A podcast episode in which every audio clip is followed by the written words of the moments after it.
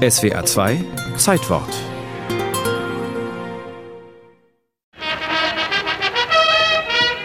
Klar, ohne Fanfaren ging nichts, wenn Hitler Staat machte. Und natürlich brauchte es auch angemessen ergriffene Radioreporter. Fahnen, viele tausend Fahnen wehen im Winde, nicken und winken um die Wette mit den Blättchen und Ästen des englischen Gartens. Der Aufwand an jenem 18. Juli 1937 hatte mehrere Gründe. Das Haus der Kunst schloss eine Lücke in Münchens Museumslandschaft, der seit dem Brand des Glaspalastes 1931 eine große Ausstellungshalle fehlte. Wichtiger aber war die ideologische Symbolik.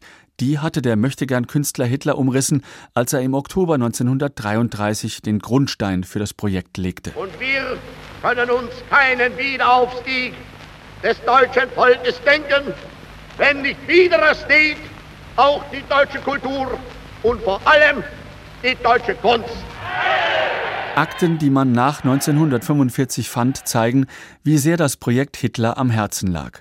Höchstpersönlich kippte er den Entwurf eines Münchner Professors und setzte seinen Lieblingsarchitekten Paul Ludwig Trost als Planer ein, obwohl der erfolgreiche Dekorateur von Ozeandampfern noch nie im Staatsauftrag gebaut hatte. Als Trost überraschend 1934 starb, kam dessen Witwe Gerdi mit in die Bauleitung. Die Finanzierung des 160 mal 60 Meter großen Baus im Brachialklassizismus sicherten Spenden der Industrie.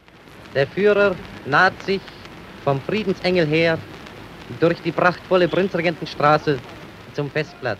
Von Hitlers Festrede an jenem 18. Juli 1937 ist nur das Skript erhalten. Es zeigt, dass er die Gelegenheit nutzte, ein Grundsatzreferat über seine Kunstansichten zu halten. Nur Eingeweihte wussten, bei der Vorbesichtigung der sogenannten Großen Deutschen Kunstausstellung, die er im Anschluss eröffnete, hatte Hitler getobt, weil ihm die Bilder und Plastiken missfielen. Die Schau wäre beinahe geplatzt. Die Kunsthistorikerin Sabine Prantl, Autorin eines Standardwerks zum Haus der Kunst dieser Wutanfall, der ist auch in Goebbels Tagebüchern belegt. Und dieser Wutanfall, der hatte natürlich für die weitere Organisation ganz gravierende Folgen. Dass Hitler selbst dann auch noch während des Krieges immer kurz vor Eröffnung der Ausstellung ins Haus der deutschen Kunst kam und praktisch nochmal die letzte Hand anlegte. Der lächerlich überhöhte Naturalismus der Gemälde eines Adolf Ziegler, die erdrückenden Riesenfiguren von Arno Breker und Josef Thorak oder der Handwerksnippes, den das Haus der Kunst bis Kriegsende zeigte, waren noch die harmlose Seite des NS-Kunststaats. Dunkler und gefährlicher präsentierte er sich am Tag nach dem 18. Juli 1937 im benachbarten Münchner Hofgarten in der Ausstellung Entartete Kunst. Den Takt zu dieser Diffamierung der Moderne hatte ebenfalls Hitler in seiner Eröffnungsrede für das Haus der Kunst vorgegeben. Sabine Prantl betont, Impressionisten, Expressionisten oder Dadaisten seien dort mehr als verspottet worden. Er spricht wirklich von Krieg, von Reinigung.